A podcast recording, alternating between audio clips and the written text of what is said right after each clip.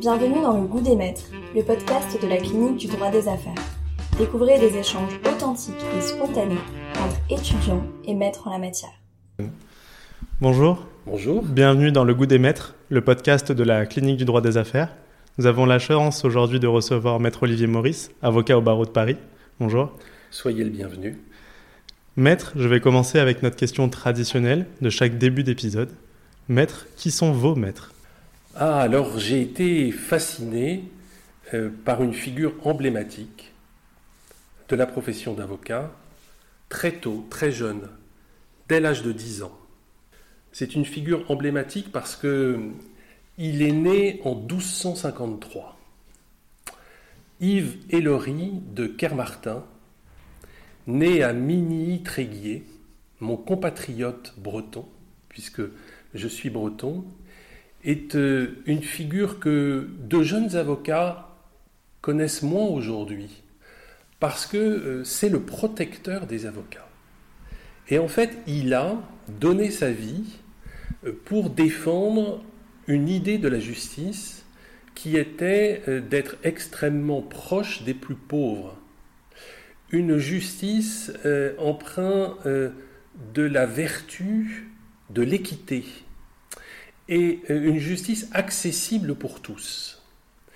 Et c'est lui euh, qui, très jeune, en fait, euh, grâce, au, je dirais, au, au fait qu'il y avait dans cette région des Côtes d'Armor et qui attirait de nombreux avocats, de nombreux juristes, puisque c'est le patron non seulement des avocats, mais c'est aussi le patron de l'ensemble des juristes, eh bien, est né en moi le désir et la volonté euh, d'être le plus proche possible de ceux qui avaient besoin d'un porte-voix, d'une aide, euh, pour faire prospérer leur cause. En quelque sorte, euh, très tôt, il m'a permis de discerner mon intérêt pour défendre ceux qui étaient les plus démunis et les plus vulnérables, en fait la justice du pot de terre contre le pot de fer, celle qui très souvent se heurte à l'omerta, à la raison d'État, et qui empêche que la justice puisse faire son œuvre. Donc c'est vraiment lui qui très tôt a guidé ma vocation et qui ensuite tout au long de mon parcours, puisque cela fait maintenant 37 ans que je suis avocat, eh bien, m'a inspiré le plus. Vous voyez qu'en fait, c'est un, c'est la féodalité médiévale, 1253, c'est très tôt, et en fait, c'est celui qui m'a le plus inspiré dans ma vie professionnelle. Vous parlez de justice, de vertu. Ce sont des notions qui évoluent avec la société, tout comme la profession d'avocat. Euh, aujourd'hui, si vous étiez étudiant en droit, pourquoi ne vous orienteriez-vous pas vers la profession d'avocat? Je pense que si euh, je n'étais pas intéressé euh, par la singularité de la personne humaine, si j'étais passionné bien plus par ma propre personne que par l'altérité et donc euh, celui que je rencontre, si j'étais extrêmement pointilleux sur le fait de ne pas être dérangé pendant mes vacances, si euh, j'étais très soucieux de préserver ma santé au point de ne pas m'engager. Voilà des, je dirais, euh, objectifs légitimes qui pourraient m'empêcher euh, de devenir avocat. En revanche, à l'inverse, le courage, l'obstination, le désir de servir les autres, la, la rectitude dans la poursuite euh, de cette idée de justice, ce sont des valeurs qui nécessairement, euh, en quelque sorte, vous émiettent le physique, le moral, qui très souvent vous mettent à genoux, mais qui aussi vous conduisent à vous relever pour continuer cet objectif. Donc ceux qui sont frileux, ceux qui ont peur, ceux qui veulent se garantir euh, dans beaucoup de secteurs de leur vie, eh bien je pense qu'à ce moment-là, la profession d'avocat n'est pas faite pour eux. Vous êtes euh, le fruit d'une longue et riche carrière. Euh, quelle est l'anecdote, l'histoire que vous aimeriez partager avec nous? Pas nécessairement celle qui a fait le plus de bruit médiatiquement, mais celle qui vous a le plus touché en tant qu'homme, qu'humain, mais aussi en tant qu'avocat. Écoutez, les moments qui, sont les plus forts, peut-être euh, dans ma vie professionnelle, il y en a évidemment plusieurs. Je dirais que lorsque l'on obtient l'acquittement d'un homme ou d'une femme qui a été poursuivi, qui a clamé son innocence, et qu'il a fallu vraiment, je dirais, mener avec fougue leur défense pour arriver à un acquittement, ce sont toujours des moments très forts très intense. Mais je crois que euh, l'anecdote que je voudrais vous donner, euh, c'est de ne jamais rien lâcher. Ça, c'est peut-être ma formation aussi de rugbyman, puisque j'ai fait beaucoup de rugby, à un niveau qui était intéressant. Et la défense essaie de ne jamais lâcher, de ne jamais céder. Et, vous savez sans doute que j'ai défendu euh, la veuve d'un magistrat français, euh, Bernard Borel, qui a été assassiné à Djibouti en 1995. Donc euh, je défends cette femme et ses enfants depuis cette date. Et pendant de nombreuses années, la justice française, les magistrats français ont asséné la version du suicide de Bernard Borel. Et il a fallu euh, que nous nous battions euh, avec obstination, euh, presque acharnement, pour faire reconnaître la réalité de l'assassinat de Bernard Borel, puisque le procureur de la République de Paris a à deux reprises fait des communiqués pour expliquer qu'il ne s'agissait pas d'un suicide, mais qu'il s'agissait d'un assassinat. Et dans cette défense, j'ai dû moi-même m'engager euh, pour dénoncer la partialité et la déloyauté de juges d'instruction, que j'ai fait effectivement dessaisir par la justice, mais un article du Monde, des propos dans un article du Monde en septembre 2000, vous voyez, c'est ancien, ça date d'il y a 22 ans, m'a conduit à être poursuivi par ces juges et condamné euh, pour diffamation, euh, par l'ensemble des juridictions françaises, tribunal correctionnel, la cour d'appel et la cour de cassation, par rapport pourtant à des éléments euh, qui me semblaient être évidents et qui démontraient cette orientation des juges, euh, mais ce qui en fait m'était le plus reproché, c'était de m'être exprimé alors que je les avais déjà fait dessaisir. C'est-à-dire en quelque sorte, puisque j'avais obtenu gain de cause sur le plan procédural, il valait mieux euh, se taire et ne pas dénoncer ces éventuels dysfonctionnements. J'ai donc porté, euh, cette fois-ci pour me défendre, devant la Cour européenne des droits de l'homme, euh, mon combat personnel, celui de l'avocat qui défendait cette famille, et la grande chambre de la Cour européenne des droits de l'homme, qui est l'instance la plus importante de la Cour européenne, composée de 17 juges, eh bien, euh, m'a donné gain de cause en euh, condamnant la France pour atteinte à la liberté d'expression. Et c'est un moment qui a été très fort dans mon parcours parce que, d'abord, avoir été condamné pour un avocat, euh, même si c'est de la diffamation, c'est toujours extrêmement désagréable. certains avaient même dit que je n'étais pas digne d'être appelé maître et de porter la robe, ces magistrats qui étaient poursuivis. Et c'est une victoire personnelle, mais c'est aussi une très grande victoire pour la profession. Parce que cet arrêt de grande chambre de la Cour européenne, qui porte donc mon nom, Maurice contre France, eh bien, euh, voyez-vous, c'est l'arrêt de principe de la liberté d'expression des avocats en dehors de l'enceinte judiciaire.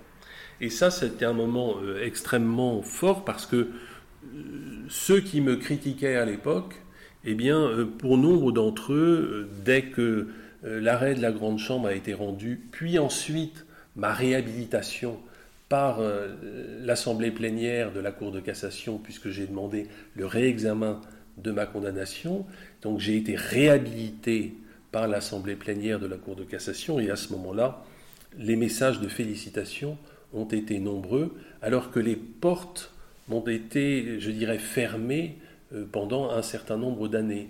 Et donc cela m'a marqué, pourquoi? Parce que devant euh, la grande chambre de la Cour européenne, j'ai rappelé mon parcours en 2 minutes 30, à savoir en particulier combien j'avais été influencé par cette figure emblématique d'Yves Ellory de Kermartin, qui m'a donc poursuivi et presque qui m'a tenu la main jusque devant la grande chambre de la Cour européenne.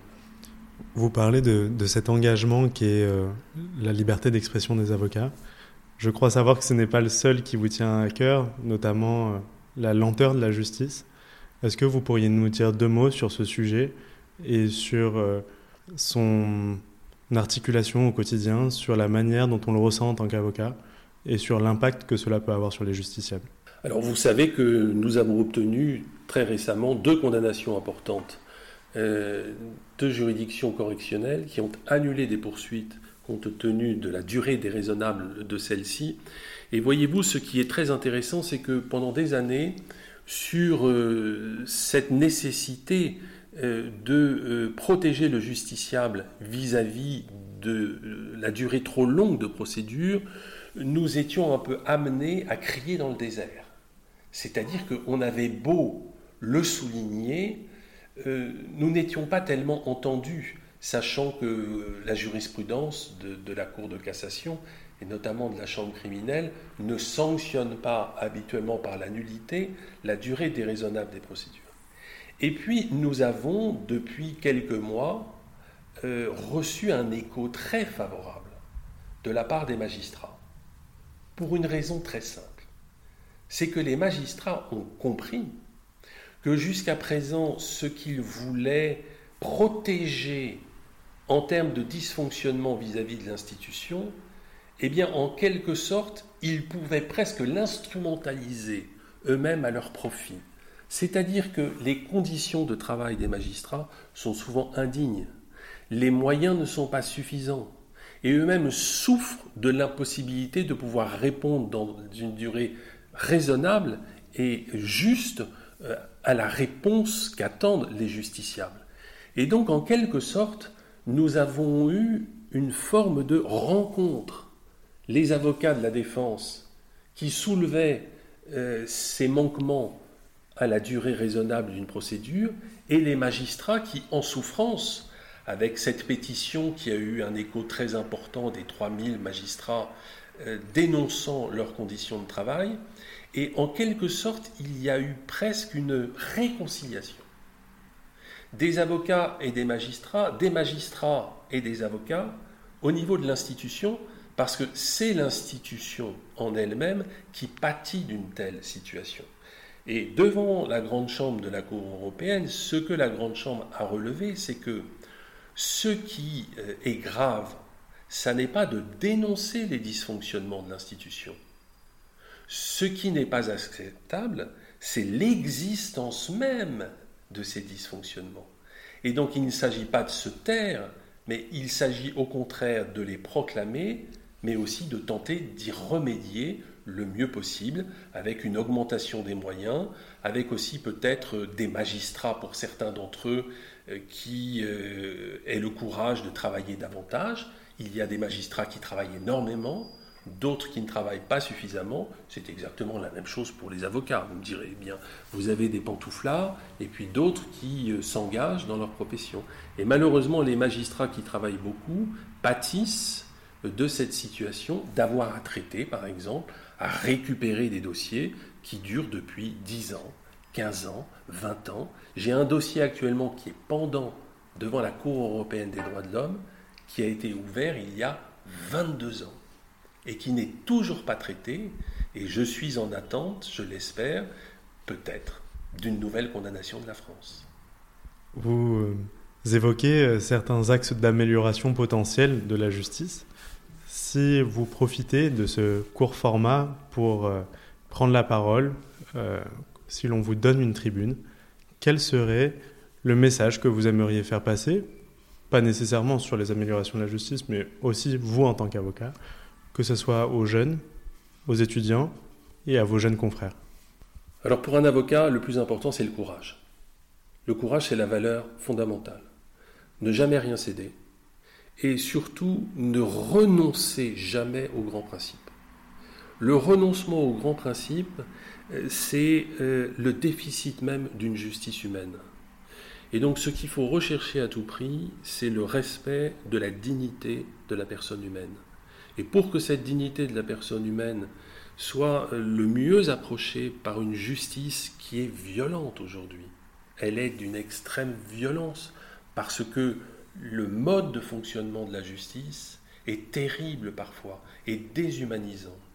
Donc essayons, euh, dans toute la mesure du possible, euh, que euh, nous puissions exercer avec courage, obstination, mais respect de la dignité de la personne humaine.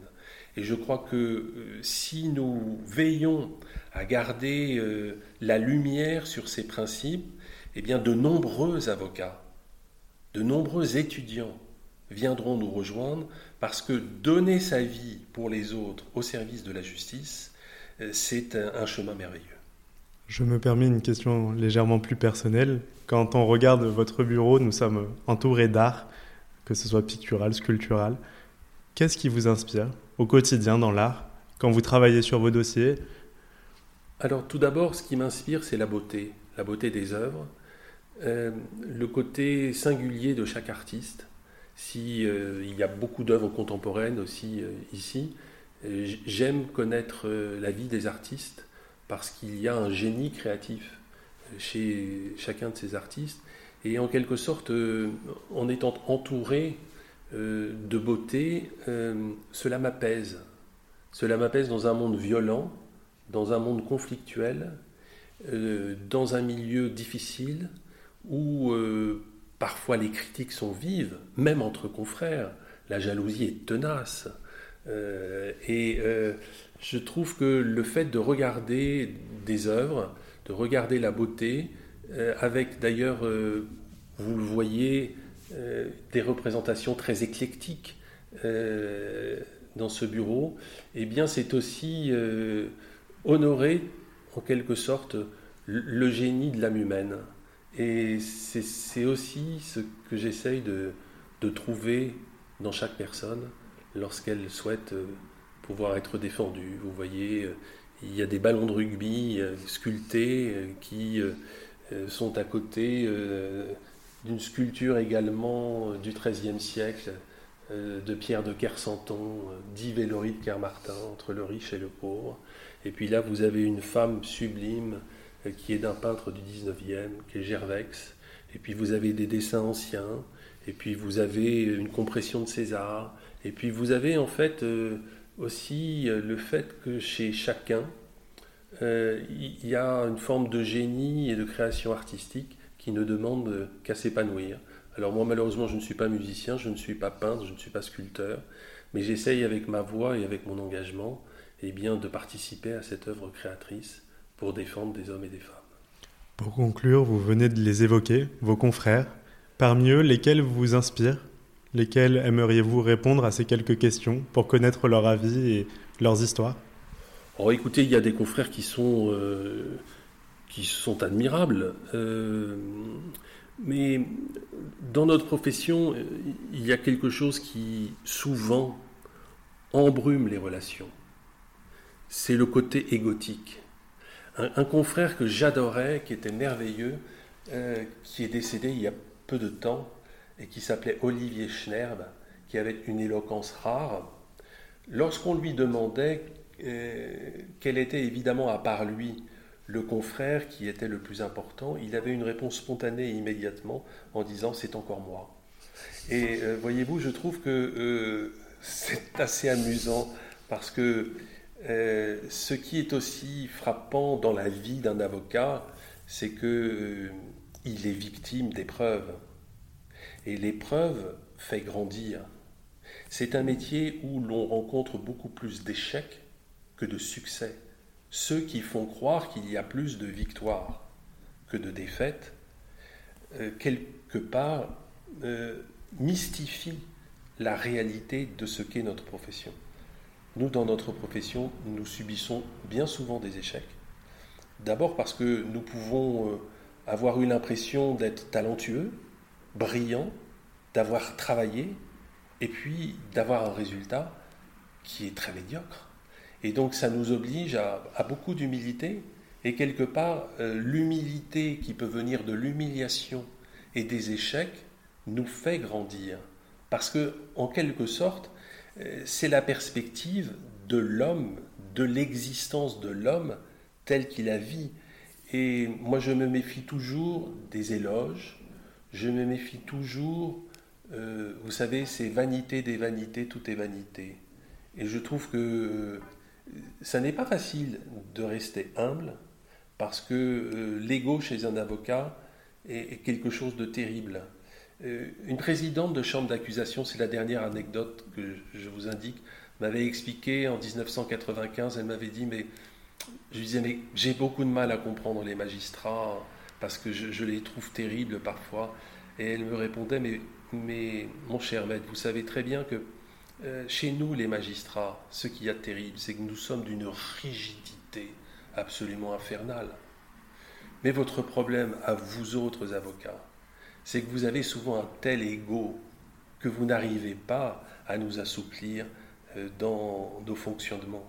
Donc euh, essayez, essayons, chacun à nos places respectives, de remplir le mieux possible nos missions euh, avec engagement, courage, persévérance et puis simplicité. La simplicité, c'est aussi de pouvoir aussi bien écouter celui qui est pauvre que celui qui porte beau. Et moi, naturellement parlant, même si je suis bien entouré, j'ai toujours eu plus de plaisir à défendre ceux qui étaient les plus démunis que ceux qui euh, avaient les moyens, des moyens parfois importants, de faire durer parfois des procédures ou d'avoir les meilleurs. Et euh, je ne les juge pas, j'en ai eu également. Mais hum, la justice telle que je la conçois, c'est tout de même celle qui élève l'homme et qui permet le respect de la dignité de la personne humaine. Merci beaucoup, maître. Je prie. C'était Le Goût des Maîtres, le podcast de la clinique du droit des affaires